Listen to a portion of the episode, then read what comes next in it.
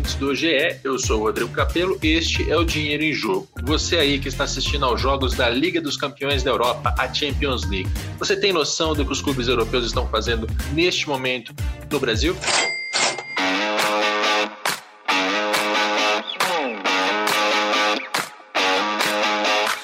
A presença dos clubes europeus no mercado brasileiro não é novidade. Desde a globalização do futebol no fim dos anos 80, os nossos jogadores, os principais jogadores, passaram a jogar na Europa. Você vai a um shopping hoje e na vitrine de uma loja de esportes você não encontra a camisa de um clube brasileiro, você encontra a camisa de um clube europeu. O seu filho joga videogame e ele prefere jogar com Real Madrid e Barcelona do que com o clube para o qual você torce. E se você já jogou videogame também, você sabe muito bem o motivo. O clube europeu é muito melhor de se jogar. Partidas Liga dos Campeões estão sendo transmitidas para cá com grandes audiências e mostram um futebol muito melhor do que o que a gente encontra aqui nos estádios brasileiros. Enfim, Neste episódio, nós vamos tratar das ações, das iniciativas dos clubes europeus no mercado brasileiro. É um episódio que vai começar com o Milan, com a Golden Goal, uma parceira brasileira que trabalhou um projeto bastante abrangente do Milan no Brasil entre os anos 2000 e o começo dessa década. Depois nós vamos tratar da Inter de Milão, a Internazionale, que tem um parceiro novo para a administração da sua rede de escolinhas, de academias, e nós vamos terminar com o Paris Saint-Germain, o PSG, tem também um representante brasileiro que foi além, além das escolinhas, eles têm também um programa de associação. Agora nós vamos conversar com o Mauro Correia, sócio proprietário da Golden Goal. Esse é o, o termo em português. Peço para o Mauro se apresentar também com a sua com a sua posição em inglês. Senior Partner? Senior Partner do Grupo Cisu. Legal. Bem-vindo ao podcast, Mauro. Obrigado, Rodrigo. Sempre um prazer falar com você. Muito bem. Queremos falar sobre Milan. Conta para gente, quando começou, como é que era essa, esse projeto? Então, esse projeto ele começou no início do século, vou dizer assim, nos anos, no início dos anos 2000, é, na Itália primeiro, e logo em seguida o Milan teve uma visão de é, expansão internacional no programa, que era um programa que chamavam é, Milan Giovani, que era, na verdade, um, um conjunto de iniciativas é, que envolviam coisas relacionadas à escola, é, atividades relacionadas a entretenimento. É, passava por, por camps de verão é, na Itália, depois fora da Itália, aqui no Brasil também de inverno, e, por exemplo, Milan Park. É, nós, aqui no Brasil, a gente, no início dos, dos trabalhos aqui, quando a gente abriu a empresa, nosso plano de negócio, a gente é, teve contato com esse programa através do Leonardo, que na época era o diretor esportivo do Milan, e a gente achou muito interessante, inovador, isso no ano de 2004. E a gente fez um plano de negócios para trazer um dos projetos, que era o Milan Junior Camp, é, para o Brasil. Então a gente ganhou é, uma pequena concorrência e trouxemos o programa. Foi o primeiro é, programa é, de entretenimento, vamos dizer assim, de marketing de um clube estrangeiro estruturado no Brasil. O primeiro, pelo menos, é, no modelo de camp. Depois, até de alguns anos, esse modelo foi replicado por clubes brasileiros e outros clubes estrangeiros. Desculpa interromper, só para ficar claro, o Milan Camp é uma espécie de uma colônia de férias? O Milan Junior Camp é um programa de férias. Ele não tinha a pretensão de é, encontrar talentos, e a gente era muito cuidadoso na comunicação é, de, dessa mensagem com as, com as famílias, né, principalmente, porque a gente não queria criar falsas expectativas. Mesmo embora em algumas situações pontuais que uma criança se destacasse muito, a gente oferecia a possibilidade de treinar uma semana é, ou um par de semanas em Milão, lá no, nos centros é, juvenis do Milan, para ter um pouco mais de contato e até a gente poder dar um feedback sobre o potencial da criança ou do adolescente para futuro esportivo. É, era um projeto estratégico de formação de torcida, de formação de fãs. Né? Então, logica, logicamente, olhando crianças entre 7 14 anos, que muitas vezes ali nessa faixa desenvolve as preferências futebolísticas. E aí, a partir daí, o Milan conseguir capitalizar de outras formas. Essa era a visão é, do Milan numa época é, que ele ainda era comandado pelo, pela família Berlusconi, né? pelo Galliani, que era o CEO é, do Milan. E esse projeto evoluiu para outros formatos, ou pelo menos havia planos para que ele evoluísse? Não, ele evoluiu. A gente começou então em 2000 2005, janeiro de 2005 foi a primeira edição, a gente fez no Rio de Janeiro, teve muita repercussão de mídia na época, porque realmente foi uma coisa muito diferente, né? A gente tinha uniformes oficiais, a gente sorteava a criança que ia para Milão é, jogar um torneio que envolvia crianças do mundo inteiro, né? O Milan fazia o final de semana reunido, as crianças, então às vezes 50, 60 países desfilavam lá no intervalo do jogo do Milan profissional no San Siro. Era uma experiência muito marcante. Naturalmente, nós começamos a fazer um plano estratégico para a marca do Milan no Brasil, na América do Sul. Mas o Brasil era um dos quatro países estratégicos para o Milan, na época, junto com os Estados Unidos, China e Japão. E a gente olhou para outros, outros produtos. A gente foi, então, o primeiro clube que teve estrangeiro um site em português é, real time, que comunicava com os fãs brasileiros feitos feito por nós. A gente desenvolveu uma plataforma de licenciamento com a Warner Bros. na época. E a gente olhou também o que a gente chamou de Milan Academy, que era, na verdade, já esse passo da escolinha. Na verdade, não de uma forma. A gente não tinha o objetivo de fazer grandes quantidades, a nossa, o nosso objetivo foi selecionar poucos parceiros e que oferecesse uma estrutura mesmo de treinamento, para daí sim ser um trampolim entre os camps, que eram 100% lúdicos, vamos dizer assim, e o mundo de treinamento sério, que seria na Itália. Então, a gente passou a fazer um programa rígido de credenciamento é, de possíveis qualificados. A gente chegou a praticamente lançar uma primeira unidade no Paraná, mas aí por várias questões ligadas a câmbio, ligadas até a questões de mudanças na direção do Milan, esse projeto não foi adiante. Quando que o projeto foi interrompido? O projeto foi interrompido em 2012, 2013, em meados de 2013, é, quando exatamente houve o início da, da, da transição da gestão é, da família Berlusconi para novos proprietários que eventualmente acabaram sendo, no primeiro momento, chineses, depois é, americanos. Né? E ao longo desse período, quais eram as métricas para medir o sucesso? Era um projeto direcionado para gerar dinheiro para o Milan? Era para enriquecer o clube ou era uma questão de formação de torcedores? E aí eu pergunto, quantas pessoas vocês chegaram a mapear numa base de dados? Enfim, como é que vocês mediram o, o resultado desse projeto? Sim, a nossa, a nossa, a nosso principal objetivo era é, geração de fãs e de consumidores. Né? A gente não tinha a pretensão de gerar é, receitas, é, linha de receitas para o Milan diretas. Claro que os projetos eles tinham que ser autossustentáveis, né? O Milan arrecadava royalties, é, o Milan tinha fornecimento de uniformes que tinham que ser, obviamente, remunerados, mas não era nem nada perto, obviamente, as grandes linhas de receitas do Milan, né, patrocínios, transmissões, mesmo embora a gente tinha também patrocínios locais para programas de camp que se tornou muito grande. A gente teve anos com mais de, de 30 semanas de camp é, pelo Brasil, a gente atingiu mais de 10 cidades, né? Foi muito, muito forte o programa. Com métricas de de mensuração de resultado, a gente tinha, em primeiro lugar, a, a base de, de fãs. A gente chegou a ter uma base com 50 mil nomes entre as crianças, os adolescentes, os familiares e, obviamente, as pessoas que também começaram a comprar nas lojas é, virtuais, na loja virtual que a gente tinha no site oficial do Milan e nos programas de licenciamento que a gente começou a fazer de produtos. É, que era um número é, razoável, eu diria. Né? Quando a gente começou a, a, a, estruturar esse projeto, nosso objetivo era chegar em mais de 100 mil é. fãs na base. A gente atingiu, teve um relativo sucesso né, nesse, nesse objetivo. E acho que o que é, não, nos, não, não, nos possibilitou na época dar o salto final, que estava dentro do plano estratégico, é justamente porque a gente não foi para o passo da Academy, que era um passo bastante ambicioso e estruturado é, mas o Milan deixou de ver o Brasil como um país estratégico naquele momento, então não faria sentido mais é, os investimentos. E aí sim, a gente tinha o objetivo, passaria a ter o objetivo de achar talentos e tinha uma, teria uma métrica de performance técnica, né? não só de marketing, como inicialmente o projeto se configurou. E naquela época, além de estar nas mãos do Berlusconi, o Milan tinha jogadores brasileiros, né? O Kaká estava fazendo muito sucesso na época. Isso pesava para o projeto? Pesava bastante. O Milan era, e esse era o, era o, o nosso mote né, durante os três primeiros anos, a gente queria tornar o Milan é, o clube europeu mais amado do Brasil. E essa, essa, esse objetivo foi sim conquistado quando a gente estava ali em 2008, 2009. Né? A gente fez pesquisas é, de opinião com dois institutos renomados e a gente comprovou que o Milan estava bem acima do segundo colocado, que na época era o Real Madrid, e depois o terceiro o Barcelona.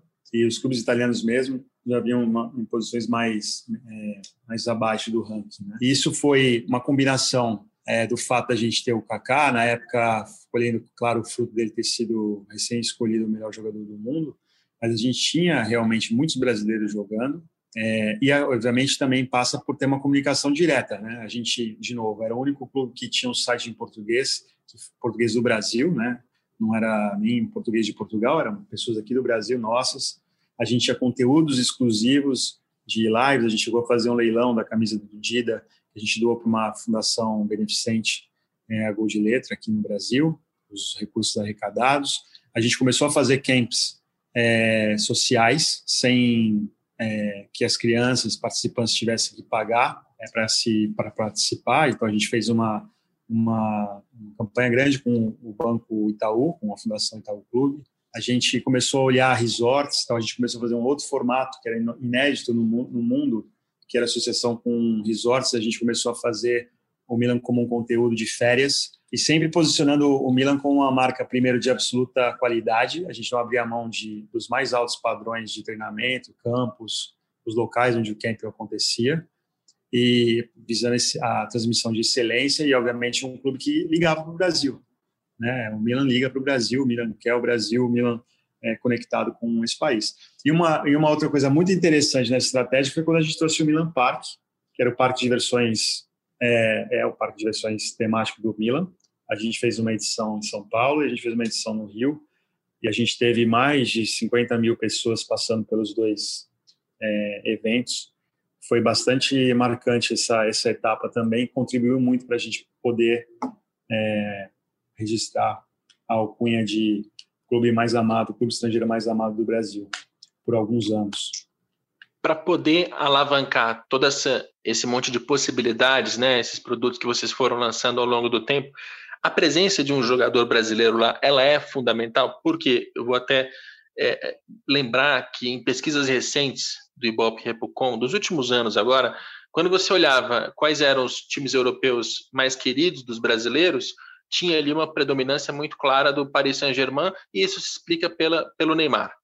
Antes disso, Barcelona, teve uma época que o Barcelona estava muito em alta, além, além de ganhar tudo, né, Guardiola, etc., tinha também o Ronaldinho Gaúcho mais para trás, depois o Neymar mais para frente, mas é um, um, clube muito popular no Brasil e que tem uma presença de brasileiros, Daniel Alves, por exemplo, também. Essa, essa figura, ela é preponderante, quer dizer, se um clube europeu não tiver um jogador brasileiro para servir de referência, o mercado brasileiro não vai para frente? Eu não diria que não vai para frente.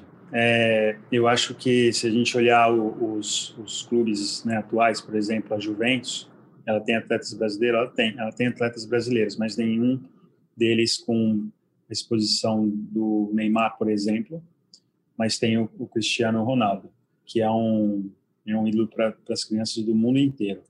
A internet aproximou os jogos de videogame, aproximaram muito os clubes estrangeiros do Brasil, e a gente, o Milan foi bastante perspicaz em perceber essa onda e ocupou esse espaço de uma forma muito inteligente é, nos primeiros anos.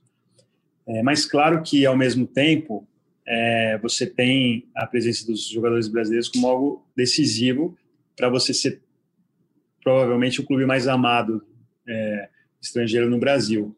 Então, é, acho que você consegue ter popularidade num determinado patamar, principalmente marcas históricas como Barcelona, Real Madrid, o próprio Milan, é, que carregam um, uma, uma, conotação positiva já no imaginário do, do fã brasileiro você pode atingir um bom patamar. Mas para você atingir o patamar é, de topo né, do ranking, aí sim eu diria que a presença de um jogador brasileiro e um jogador brasileiro de performance é, é, é fundamental. O brasileiro ele continua, isso vai transmitir geração para geração, muito ligado em vitórias, muito ligado em performance, e no caso do futebol internacional, muito ligado a onde está onde estão os jogadores brasileiros de melhor performance. Para a gente fechar. Media, e a gente media, desculpas, Rodrigo, a gente media isso e continuou medindo, né? Nos anos finais de trabalho com o Milan, a gente já tinha uma aproximação muito forte do Barcelona, que foi justamente quando o Neymar passou a jogar. E, obviamente, né, o Barcelona passou o Milan quando o Neymar passou a jogar na, na Europa e passou a ser a principal referência brasileira lá. É, o que a gente não tinha em 2007, 2008, 2009. Muito bem. Para a gente fechar, quero te perguntar o seguinte Do pico, do auge desse projeto do Milan até o momento atual, já se passaram mais ou menos, sei lá, uns 10 anos, quase 10 anos. E a gente sabe que as mudanças tecnológicas, culturais, comportamentais estão muito rápidas recentemente.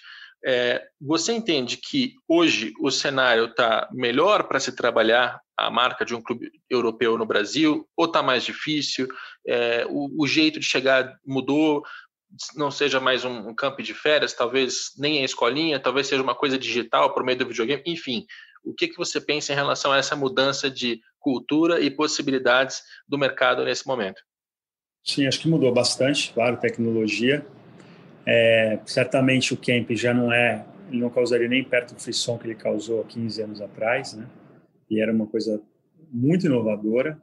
Eu lembro que a gente teve, como eu falei, né, no total de, de camps, a gente teve mais de 10 mil crianças que se inscreveram e, e pagavam um preço relativamente alto, né? Bastante marcante isso. Agora, em relação às novas tendências, sim, eu diria que são fundamentais é, algumas ações, principalmente no digital, porque as novas gerações, né, as crianças e os adolescentes, aquele público chave para a gente nesse projeto, eles consomem futebol de uma forma muito diferente.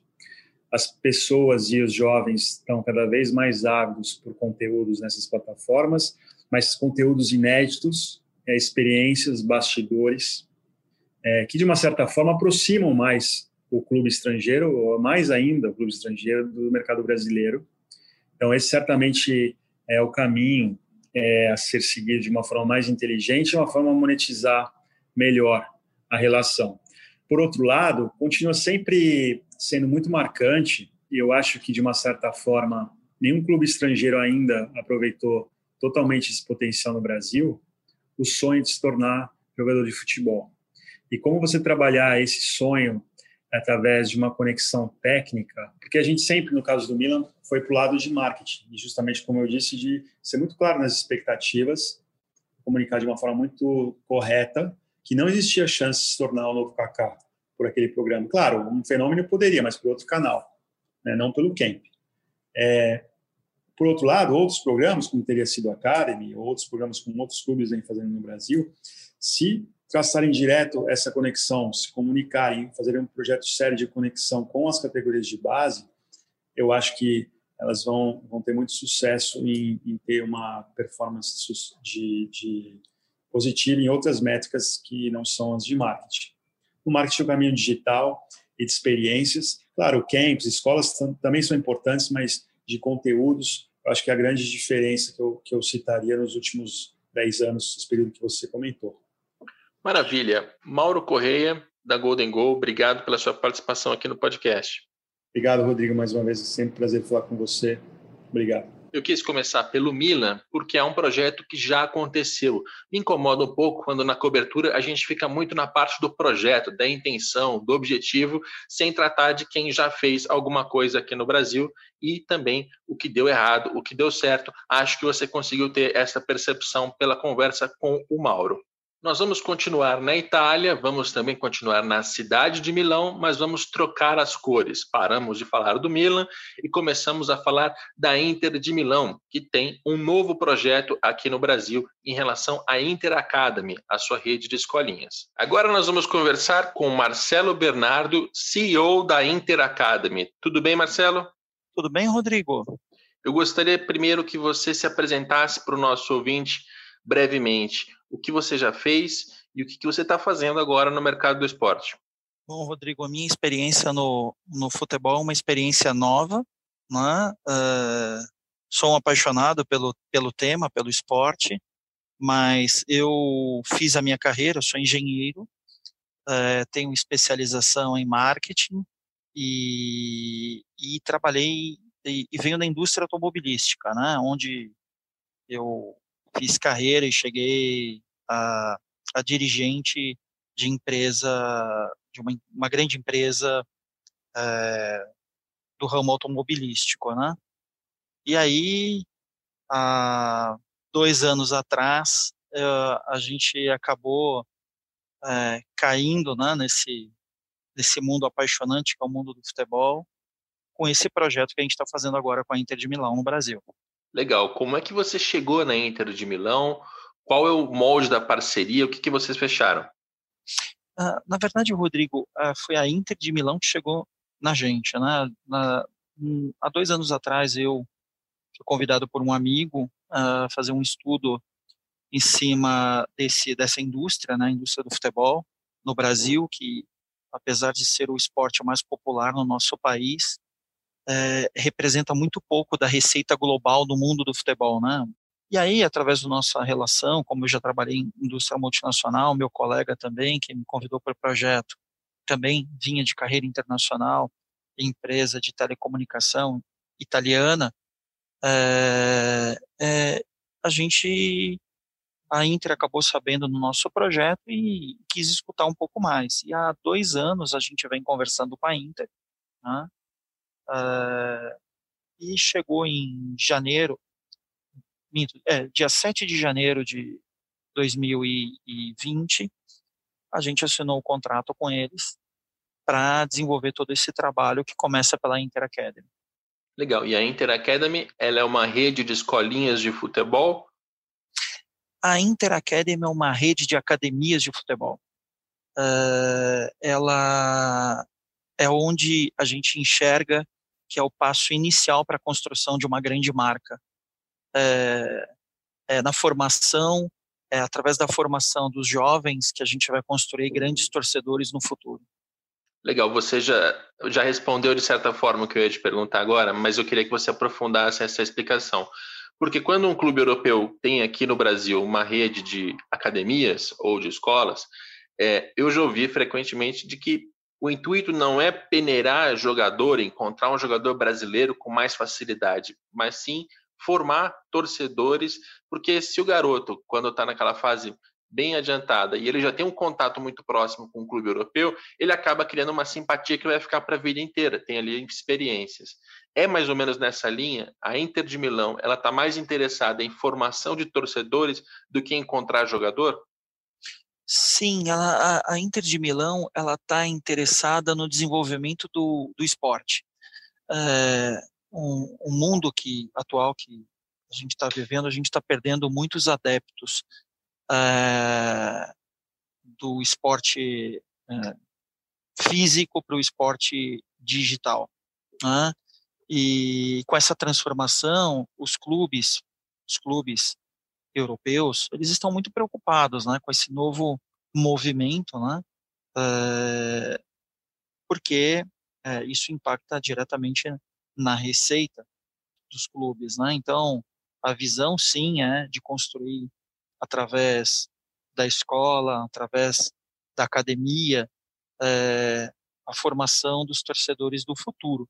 Mas também o projeto da Inter Academy não é só isso. Projeto da Inter Academy é um projeto científico que já tem 20 anos, está né, presente hoje em 23 países e é uma metodologia é, que foi criada pela pelo corpo técnico da Inter de Milão, é o mesmo usado para a formação dos atletas do setor juvenil, para a formação da prática esportiva, né? formação do atleta na, na prática esportiva. Porque quando uma criança entra nas nossas academias, ela sim tem o sonho de ser um, se tornar um jogador de futebol. Então, a gente, uh, através da ciência, através da experiência acumulada em todos os anos, formando jogadores Hoje, a Inter, uh, historicamente, nos últimos 10 anos, a Inter é a que mais coloca jogadores no setor, na seleção principal do seu país, no setor juvenil. Então, ela, ela entendeu que ela deveria é, multiplicar esse conhecimento, né? E ela está fazendo isso muito bem. E aí, quando você me fala sobre metodologia, eu suponho aqui que o corpo técnico da Inter de Milão, lá na Itália, ela separou assim como treinar as crianças do ponto de vista técnico, tático, é, físico, psicológico, enfim, para que alguns jogadores, se tiverem a capacidade técnica, né, o potencial, na verdade, porque são crianças, eles podem ser levados lá para ser jogadores da Inter de Milão. Essa possibilidade existe e está dentro dessa metodologia do clube. É, na verdade, é, por direitos federativos, né, a, a Inter de Milão ou qualquer clube europeu ela não pode levar um jogador uh, que não têm atingido a maioridade. Né? E a gente sabe que uh, os clubes aqui no Brasil hoje pegam as crianças no, numa fase muito anterior à, à maioridade. Né? Então já, já tem clubes, uh, os clubes aqui no Brasil dependem da formação de jogadores e a venda de jogadores para o mercado internacional. Hoje é uma das principais linhas de receita para os clubes aqui no Brasil.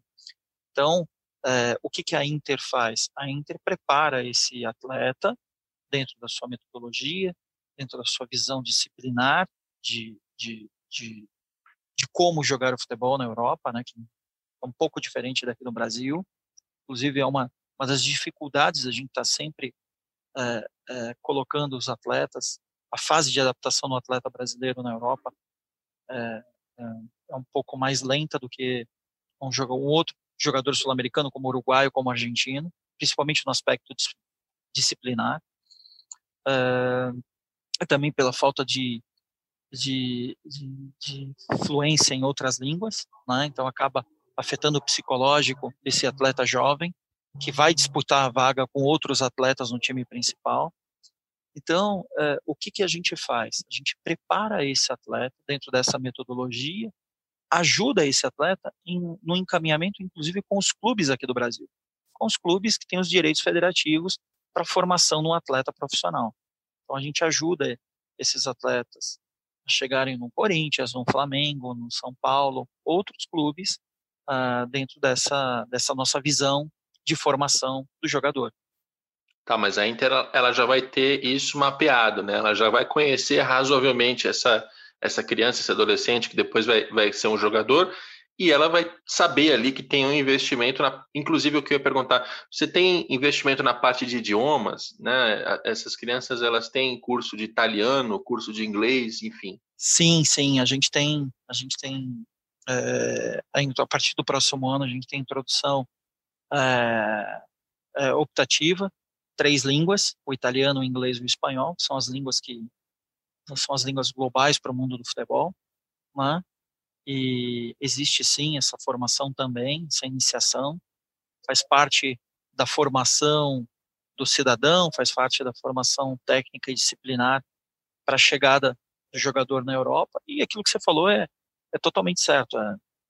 Quando você, o modelo tradicional, aquela modelo da peneira, é, você você tem cinco minutos para identificar um atleta para jogar no teu time. Esse é um modelo no mundo atual totalmente defasado, porque em cinco minutos é, você tem é, n fatores que podem atrapalhar a, a, o momento daquele atleta e ele não não expressar ou não conseguir expressar é, num esporte coletivo todo o seu talento.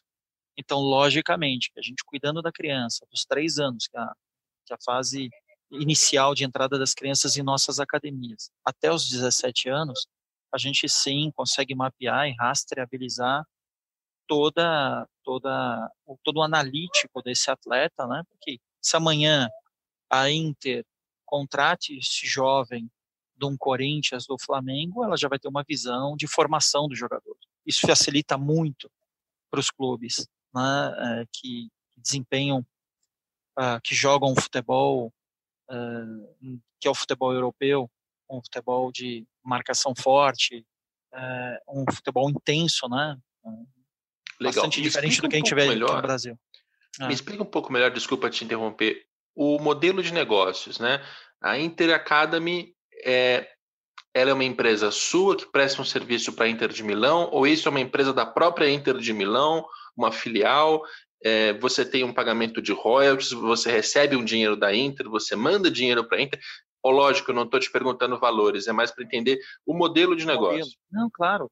É, nós, na verdade, somos uma empresa é, licenciada pela Inter de Milão. A IT Sports é a empresa que eu trabalho. É, é uma empresa que foi constituída, uma, uma empresa, sociedade anônima, que foi constituída para o desenvolvimento do Projeto Brasil, que é o projeto hoje, na visão da Inter de Milão, é o principal projeto global, né? É é é a, a nós, nós somos nosso projeto aqui no Brasil, a flagship do projeto de internacionalização da marca. Então a IT Sports ela assinou um contrato de seis anos de licenciamento exclusivo para o mercado brasileiro, onde uh, um dos pilares é a Inter Academy, mas a gente tem outras, outras atividades além das academias de futebol. E o modelo da Inter Academy é um modelo autossustentável, ou seja, não tem investimento da Inter de Milão diretamente nas academias, mas tem um investimento da Inter de Milão em toda a metodologia, o suporte dos professores da própria da própria Inter. É, hoje são 40 profissionais, é, todos licenciados é, pela nível AB da, da formação da UEFA, né, para justamente poder passar todo um, um, toda uma visão técnica e de qualidade na formação do, desse, desse jovem, né? É, e a IT Esportes hoje, ela não vende uma licença, o nosso modelo é, ou não é uma franquia, na verdade, a gente faz uma peneira nos nossos parceiros, a gente exige que esse parceiro tem uma visão totalmente é, é, orientada para negócios, né? porque ele tem que, é, ele, esse projeto tem que ser rentável para ele, né? em termos de receita, das mensalidades, das experiências que ele vende, dos produtos que ele vende dentro da Inter Academy, né? porque não é só a mensalidade que ele sobrevive, ele vai vender, ele vai poder vender produtos licenciados da marca, experiências uh, fora do Brasil e no Brasil, então, é, é, é um modelo diferente do tradicional que se vê aí nas escolas de futebol. Por isso que eu falei, nosso modelo é um modelo de academia e não um modelo de escola. Tá, mas você diz que não é uma franquia, mas tem parceiros, o que significa o seguinte: eu, Rodrigo, se eu quiser ter uma academia da Inter aqui no Brasil, eu posso fazer um investimento e ter. Como é que isso funciona na prática? Assim? Na prática, a gente exige que a gente tenha um manual de marca, a gente exige que esse nosso parceiro ele faça uma, identidade, uma identificação visual é, dentro da, do nosso modelo de comunicação visual da unidade. Esse é um, o maior investimento dele. E compre os materiais é, esportivos é, para poder desenvolver bem a, a a, o ensinamento e a prática da, da modalidade esportiva.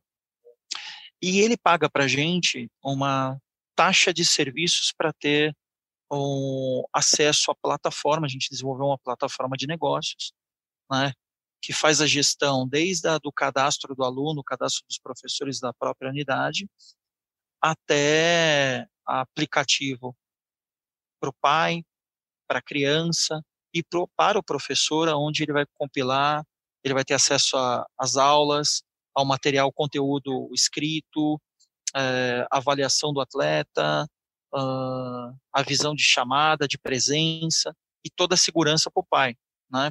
o pai ter a certeza que essa criança está dentro de uma, da Inter Academy fazendo a aula, né? hoje isso não é comum no mercado. Então, tá. é, ele então, paga um valor por aluno para a gente. Resumindo, o parceiro, né, ele vai ter a academia, ele vai poder arrecadar com a venda de mensalidades, né, não a venda, ele vai arrecadar com as mensalidades, vai arrecadar também com a venda de produtos licenciados, etc. Vai ter a sua receita. Ele paga uma taxa para Inter Academy, aqui a sua empresa, e a sua empresa é consequentemente paga royalties para a Inter de Milão. É, essa é a sequência? É, é a gente paga royalties para a Inter para justamente ter acesso a toda essa mecânica, toda essa metodologia e os professores residentes da Inter, que são custeados pela Inter, com a gente aqui no Brasil. Legal. E entender essa, essa pirâmide financeira é sempre importante aqui no podcast. Agora, me diz uma coisa: o fato de ter mensalidade, suponho eu, deve ter ali uma criar uma, uma, um filtro de classe social. Quer dizer, a mensalidade não deve ser muito barata e para querer treinar num clube europeu, não sei se é algo que qualquer criança que tenha esse desejo, enfim, às vezes os próprios pais. Estou deduzindo errado? O público da Inter Academy é mais classe A, B ou não? Não. É, o nosso público, a gente pensou muito nisso, né? É, o futebol ele é um esporte que aproxima as classes e, e o nosso interesse, é, o interesse da Inter é difundir o futebol, né? Junto da marca, é, para formação daquele torcedor do futuro, né? como você falou. É, então a gente pensou muito nisso e, lógico, é, cada região tem a sua particularidade de preços e o nosso parceiro, a gente dá todo o, o a visão gerencial para que isso aconteça. Uma das coisas que nós exigimos dos nossos parceiros é que, ao atingir ao ponto de equilíbrio em número de atletas, é, parte dos alunos tenham que ser bolsistas, inclusive nós subsidiamos essas bolsas, tá? Para que também você consiga atender com a mesma com a mesma metodologia, o mesmo ensinamento que você dá para aquele aluno pagante para aquela criança que não consiga pagar. Inclusive ajudando ela em, em, em, em outras uh, em outras despesas como transporte e, e alimentação da criança. Legal. Quantas academias hoje já estão abertas nesse sistema de vocês? Hoje são 50 academias no Brasil. Uh, a gente deve chegar ao final de fevereiro com 68 academias, estão em fase de, de, de decoração, né? estão fazendo a parte de comunicação visual, o, o revestimento das unidades. E o objetivo é chegar ao final de 23 com 200 academias no Brasil. E a pandemia, ela prejudicou em que sentido? Imagino que grande, né? Porque as próprias escolas não voltaram ainda no, no país inteiro e as crianças, embora não estejam no grupo de risco, têm sempre aquela proximidade com, com pessoas do grupo de risco, né? Com avós, com avós, enfim. Como é que a pandemia afetou o negócio? A pandemia, eh, ela afetou o negócio na ponta, né? Ou seja, a restrição de não poder dar aulas né, para proteção dessas crianças, isso realmente impactou bastante é, para a indústria que vive para as academias como um todo. Como o nosso negócio ele começou nesse ano, é, acabou sendo é, para a gente um tempo de preparação. Então a gente conseguiu nesse período fazer um investimento para que as unidades tivessem uma padronização visual, testar todas as ferramentas, uh, aplicativos, sistemas de gestão, uh, definição dos materiais esportivos, uh, as parcerias locais, para que tudo isso aconteça de uma maneira, treinamento dos professores, dentro da metodologia, que são seis módulos de treinamento.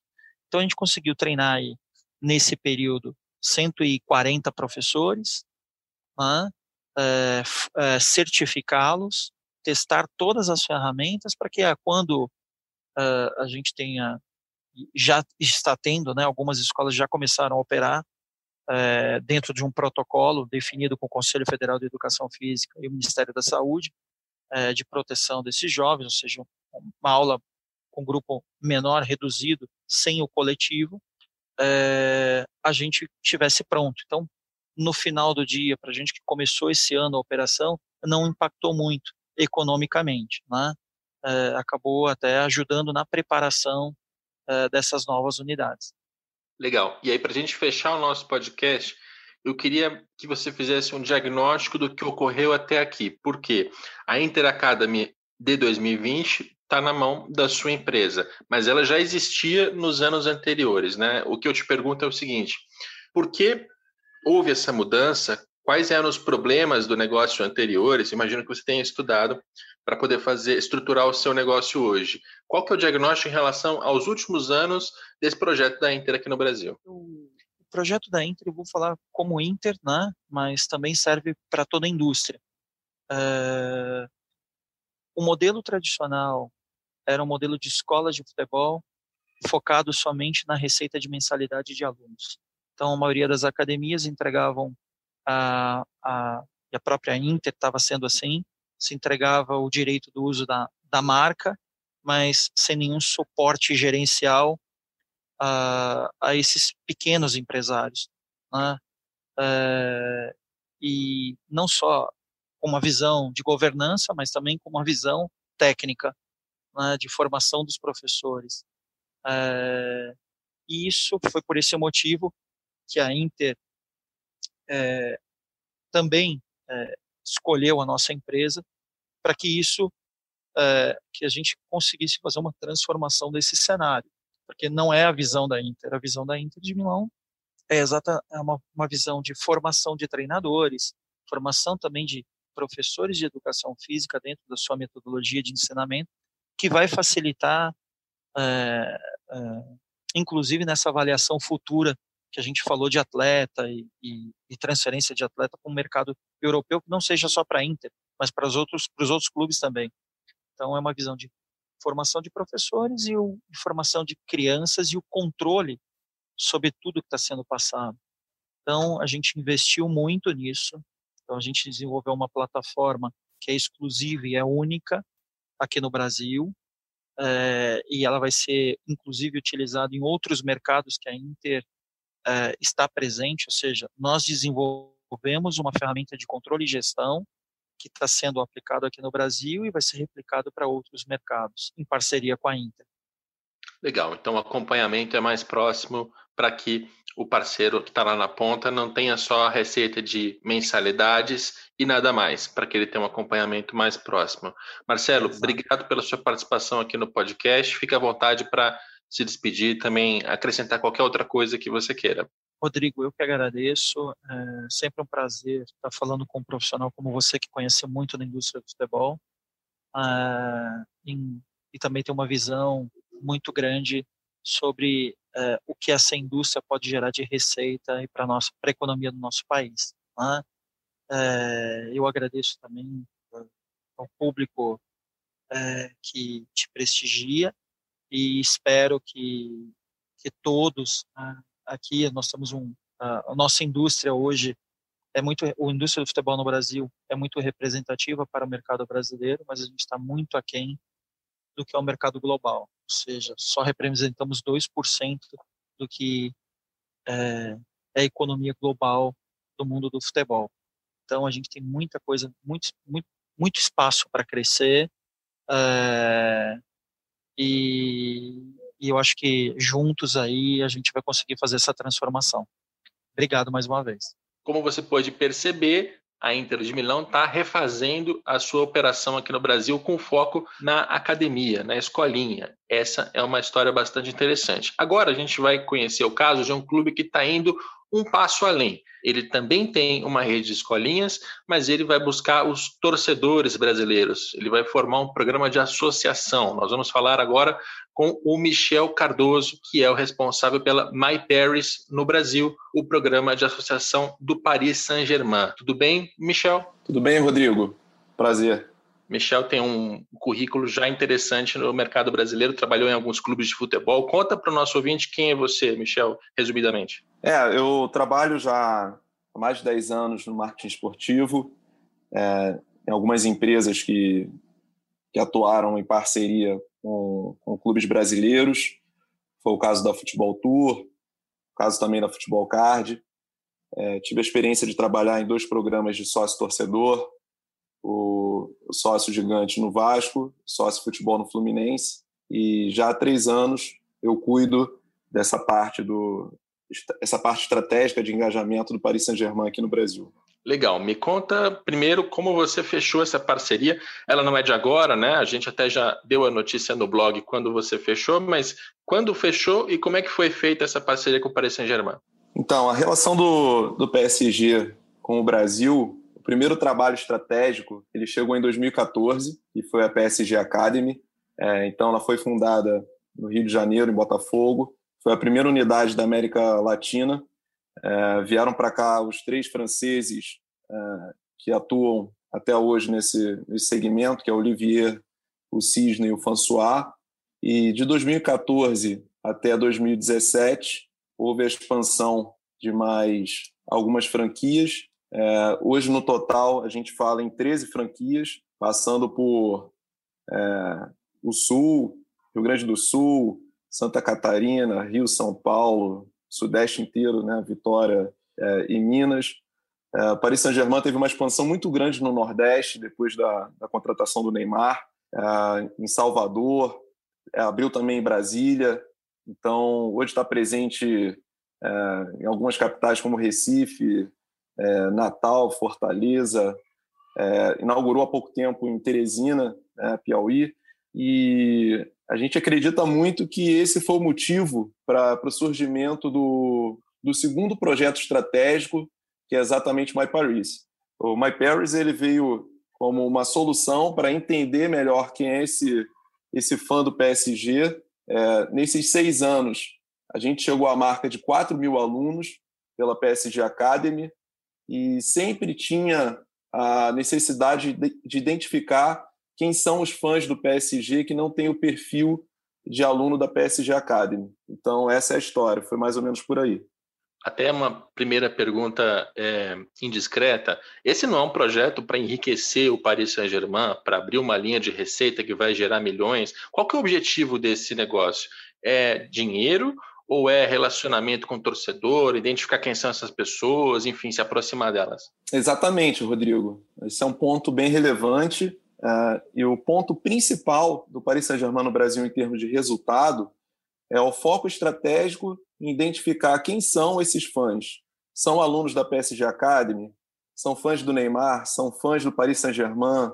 São fãs do futebol europeu que gostam de ver jogo do Paris Saint-Germain? Então, uh, hoje o trabalho ele funciona muito na base da comunicação. A gente, a cada ano que passa, procura ser mais assertivo, porque quando a gente fala em, em programa de sócio-torcedor, você tem que trabalhar muito forte a comunicação com o seu cliente, é, entender o seu cliente torcedor. Né? Então, é, o foco principal do, do PSG aqui no Brasil é identificar. É claro que a gente trabalha também é, com algumas experiências, mas o foco principal é identificar quem são esses brasileiros apaixonados pelo PSG. E qual o tipo de contrapartida que o sócio torcedor do PSG tem aqui no Brasil? Então, a gente oferece uma série de, de ações, né? É, pegando é, pelo fato dos alunos da PSG Academy, é, já a gente já está há dois anos fazendo uma, uma, um campeonato que reúne uh, muitos alunos da, das escolinhas, que se chama a PSG Academy Cup, é, que ela é disputada. A primeira edição foi disputada no Maracanã e a segunda edição no Allianz Parque em janeiro desse ano. Então, por lá, a gente reuniu mais de 700 alunos, uh, onde eles puderam jogar por alguns dias no estádio, uh, e com uma festa de encerramento também, para gerar um entretenimento, uma experiência para os pais. Uh, você vê também, Rodrigo, o seguinte: tem um dado interessante na questão digital, que pegando todas as, todos os povos, todas as nacionalidades que seguem Paris Saint-Germain nas, nas redes, os brasileiros estão à frente, inclusive dos franceses. Então, a presença hoje do Brasil é muito forte no dia a dia. E tem também uma contrapartida que é poder viajar para a França, assistir a jogos, ter umas experiências mais é, caras, né? Uma coisa mais, mais restrita. Isso, exatamente. Pelo programa, pelo My Paris, a gente consegue oferecer as, a, algumas atividades aqui no Brasil, mas, sobretudo, também na, na França. Então, o programa ele funciona exatamente como a, a contrapartida para o torcedor francês. Você apresenta a carteirinha de sócio, pode comprar com desconto nas lojas do PSG em Paris, de 10% a 20% de desconto. É, você tem direito a reservar ingresso, comprar o pacote completo de viagem, é, inclusive a gente é, tinha grupo para poder levar agora em maio, uh, e por causa do, de toda essa situação da pandemia, uh, as nossas ações para a França foram canceladas, mas é, a gente costuma dizer que é a experiência máxima. A gente teve o caso de três alunos, uh, na verdade, dois alunos e uma família que, que é sócia do, do My Paris, que eles puderam entrar em campo. Um fez o match day, fez todo o tour do, no estádio, no Parque dos Príncipes, é, passou pelos camarotes, viu troféus e, e, assistiu o aquecimento dos jogadores na beira do gramado, uma experiência incrível. E outras duas famílias, os filhos puderam entrar em campo com os jogadores. E, segundo eles, foi a, a maior experiência da vida. Eu lembro de quando você lançou esse programa, que você tinha uma preocupação de não aparentar uma concorrência com os clubes brasileiros. Aí eu te faço a pergunta: por que o Paris Saint-Germain o My Paris, ele concorre com o sócio torcedor de qualquer clube brasileiro? Então, eu não vejo dessa forma, muito pelo contrário. É, o PSG está posicionado hoje no Brasil para ser um, um, parceiro dos clubes brasileiros.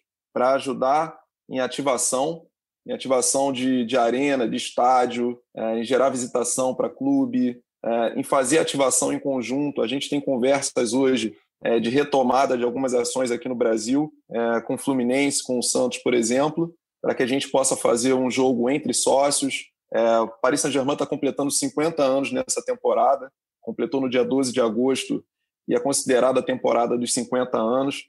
Então, é um clube que tem uma história muito próxima do Brasil, é uma relação, uma verdadeira identidade com os craques brasileiros. Muitos jogadores passaram por lá e hoje a gente pensa em conjunto em realizar algumas ativações para lembrar a passagem de alguns jogadores que jogaram é, tanto por um clube brasileiro quanto pelo Paris Saint-Germain.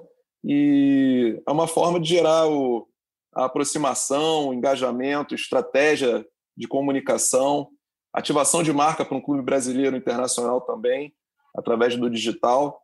Então, é, é, esse é o nosso posicionamento. Agora, esse programa já tem um ano? Exatamente. Você acredita? Coincidência? Pois é, é cara. E, e com a tá pandemia, tá a, nossa, a nossa sensação de tempo mudou, né? Tá tudo passando tão rápido e parece que não. Mas o que eu queria perguntar a partir disso, tendo já um ano de experiência, apesar da, das dificuldades impostas pela pandemia, é, que resultado você já encontrou? Ou, mais especificamente, quantas pessoas, por exemplo, hoje já estão nessa base de dados do PSG? Então, em primeiro lugar, a pandemia tirou todo mundo da zona de conforto. Como eu te falei, a gente teve eventos aqui no Brasil cancelados, é, grupos para assistir jogos do Paris Saint-Germain em Paris cancelados. E o que a gente teve que fazer foi entender melhor o cenário, oferecer uma solução diferenciada para o nosso sócio, como, por exemplo, a gente abriu a assinatura uh, da PSG TV, inclusive para aumentar a base e também gerar uma, uma experiência de conforto, de bem-estar num momento tão difícil para todo mundo, de confinamento. É, eu fico muito feliz por ter passado pelos últimos meses e ter a sensação que eu fiz alguma coisa é, pelo programa, alguma coisa é, para o fã, para quem gosta do Paris Saint-Germain nesse sentido. E agora o momento é da gente se reinventar, é, utilizando algumas estratégias no digital, aumentando um pouco mais a experiência é, do torcedor na rede, enquanto a gente não volta no normal. Você tinha me perguntado, ou, ou num posicionamento de novo normal, mas você tinha me perguntado sobre a base. É, então, assim, no, em primeiro lugar, todo o aluno da PSG Academy ele já está cadastrado no plano verde e amarelo, ele é contemplado como sócio do programa, então aí a gente já fala em 4 mil alunos, e entre o, a base de cadastros que a gente conseguiu levantar e sócios ativos é, do plano vermelho e azul e outros sócios que não são da Academy no verde e amarelo, a gente chega a quase 5 mil fãs é, oficiais, digamos assim, do Paris Saint-Germain no Brasil. Você entende, aí não tratando de uma concorrência direta entre produtos, sócio-torcedor, mas você entende que o PSG, de alguma maneira, no longo prazo, não só o PSG, mas outros clubes europeus também, ele vai tomar um espaço do clube brasileiro se o clube brasileiro não se mexer? É, sem querer entrar no, no, nível de comparação, Rodrigo, porque é, eu vejo assim, tem, tem muita gente qualificada, eu, eu tive é, durante muitos anos dentro do, dos clubes brasileiros, e eu entendo só que é um posicionamento diferente. Né? Eu, eu costumo dizer aqui internamente que o My Paris ele é um, um departamento de programa de sócio-torcedor que ele deveria existir dentro de, de qualquer clube brasileiro, o formato, a estrutura. Eu explico por quê. É, como a gente não tem a, a obrigação, a necessidade de pensar na, na, na abertura de, de estádio, operacional, contrapartida de programa, precificação de ingresso, a gente trabalha muito no. Vamos comparar aqui, como se a gente saísse da, da, da praça de jogo para buscar pelo Brasil, identificar quem são nossos fãs, identificar potenciais regiões, que é o que o clube nos pede o tempo todo, e conseguir ativar, conseguir levar a marca do Paris Saint-Germain para esse público. Então, é, eu acredito que é um posicionamento diferente. É claro que o trabalho do Paris Saint-Germain ele é de médio e longo prazo, para você conseguir engajar público, para você conseguir gerar contrapartida, é, organizar experiências, poder retornar nessas regiões, isso leva tempo. Mas é o tipo de experiência que eu gostaria muito de trocar com, com os clubes brasileiros, porque, mais uma vez, eu vejo que a gente pode se ajudar muito nesse sentido. É, eu pergunto porque, pensando de um ponto de vista mais teórico, filosófico, a, a gente não tem uma concorrência direta entre clubes brasileiros e clubes europeus dentro de campo. Fora de campo, o limite é o bolso das pessoas e o tempo das pessoas, né? Então, hoje no mundo, a gente tem muito mais opções de entretenimento e no próprio futebol você tem outras alternativas para acompanhar. Quer dizer, hoje é muito mais fácil ver os jogos do Paris Saint-Germain, da Liga dos Campeões, do que era 20 anos atrás e principalmente do que era ainda antes. Ou seja, em algum momento a gente está tendo uma pulverização, está tendo uma fragmentação. O torcedor está começando a prestar atenção em outras coisas. Eu imagino assim, aquele cara que poderia colocar o filho na escolinha de um clube brasileiro, coloca no de europeu porque oferece um serviço melhor por X motivos. É, ele se associa ao programa de um clube europeu ele vai também ter um pouco menos de dinheiro para se associar ao brasileiro. Enfim, tem uma, uma concorrência. Eu sei que você não, não gosta de entrar nisso, porque de fato os produtos são diferentes, né? Mas filosoficamente tem aqui uma, uma, uma concorrência que, a, que aterroriza até alguns dirigentes brasileiros, aqueles que já perceberam. Enfim, queria só que você complementasse um pouco mais sobre isso antes da gente encerrar a sua participação. Então, eu penso da seguinte forma: é, o clube brasileiro ele precisa ter muito claro dentro do planejamento dele uh, o que ele deseja também. Se é a quantidade, se é a qualidade, quando a plataforma é o, a escolinha de futebol, a Academy, se ele, é, se ele deseja estar posicionado como um clube formador, é, descobridor de novos talentos, se ele quer passar metodologia. É, então, tudo isso influencia, não adianta só olhar o produto final, preço, o que é repassado para o cliente.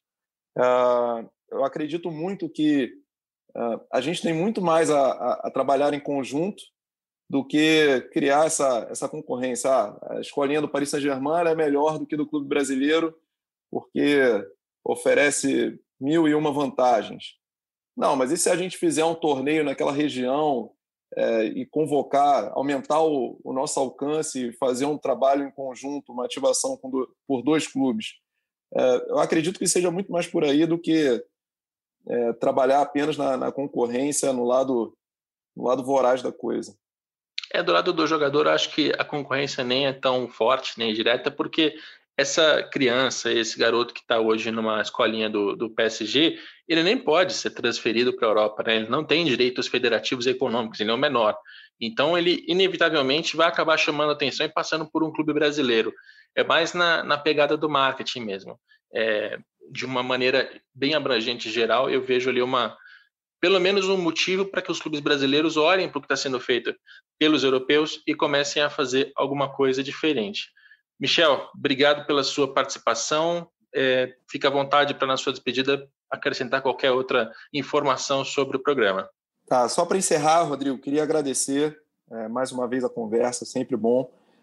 Uh, o Paris Saint-Germain é o primeiro clube europeu a desenvolver esse tipo de trabalho aqui no Brasil, uh, oferecer um programa de sócio-torcedor com soluções estratégicas voltadas, voltadas para o brasileiro. Tá?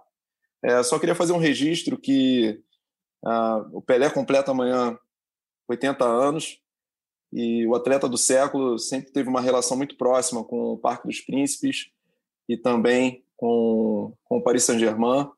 É, foi lá que ele é, venceu o torneio de Paris com, com o Santos, voltou para a última turnê na Europa é, pelo Cosmos e no final da, da década de, de 80, no, no, início da década de 80, ele recebeu o troféu pelo jornal L'Equipe como atleta do século. Então eu queria fazer esse registro é, para a gente poder encerrar. Legal, só para o nosso ouvinte se localizar, estamos gravando esta entrevista em 22 de outubro, quinta-feira. O Michel acaba de falar do dia 23, sexta, e você está ouvindo a partir do dia 26, que é a data da publicação deste podcast, segunda-feira. Michel, obrigado mais uma vez pela participação. Vamos em frente. Obrigado, Rodrigo. Um abraço. É isso aí. Eu espero que você tenha gostado deste episódio, que ele tenha aberto a sua cabeça em relação às possibilidades que os clubes europeus já estão tateando aqui no Brasil. Eu quero deixar muito é, muito claro, colocar ênfase de que esses projetos raramente são feitos para que os clubes europeus ganhem milhões de reais ou então milhões de euros em receitas. Não se trata disso. E quem quiser fazer por esse caminho, provavelmente vai fracassar, até porque o Brasil é um país com uma moeda desvalorizada, um mercado de terceiro mundo, enfim, a gente tem várias dificuldades. O lance é criar a associação, encontrar os torcedores, saber quem são os seus fãs pelo mundo, porque a partir daí uma parte, de fato, você vai criar alguma receita, pelo menos para tornar os projetos autossustentáveis, mas principalmente você vai saber melhor quem são os seus torcedores, onde eles estão, o que eles fazem, quais são os seus hábitos, e tudo isso vai ter valor para clubes que se propõem globais. A gente aqui tratou de Milan, de Internazionale, a Inter de Milão, de PSG. A gente ainda nem chegou num ponto, por exemplo, em que o Manchester City que está comprando clubes pelo mundo, compra um clube brasileiro para ser uma espécie de uma filial. Essa é uma outra possibilidade que a gente pode tratar em um outro programa, porque este aqui acaba de chegar ao fim. Este episódio teve a produção do Leonardo M. Bianchi, tem a coordenação do André Amaral e do Rafael Barros, e a gente volta na próxima segunda-feira com mais um Dinheiro em Jogo.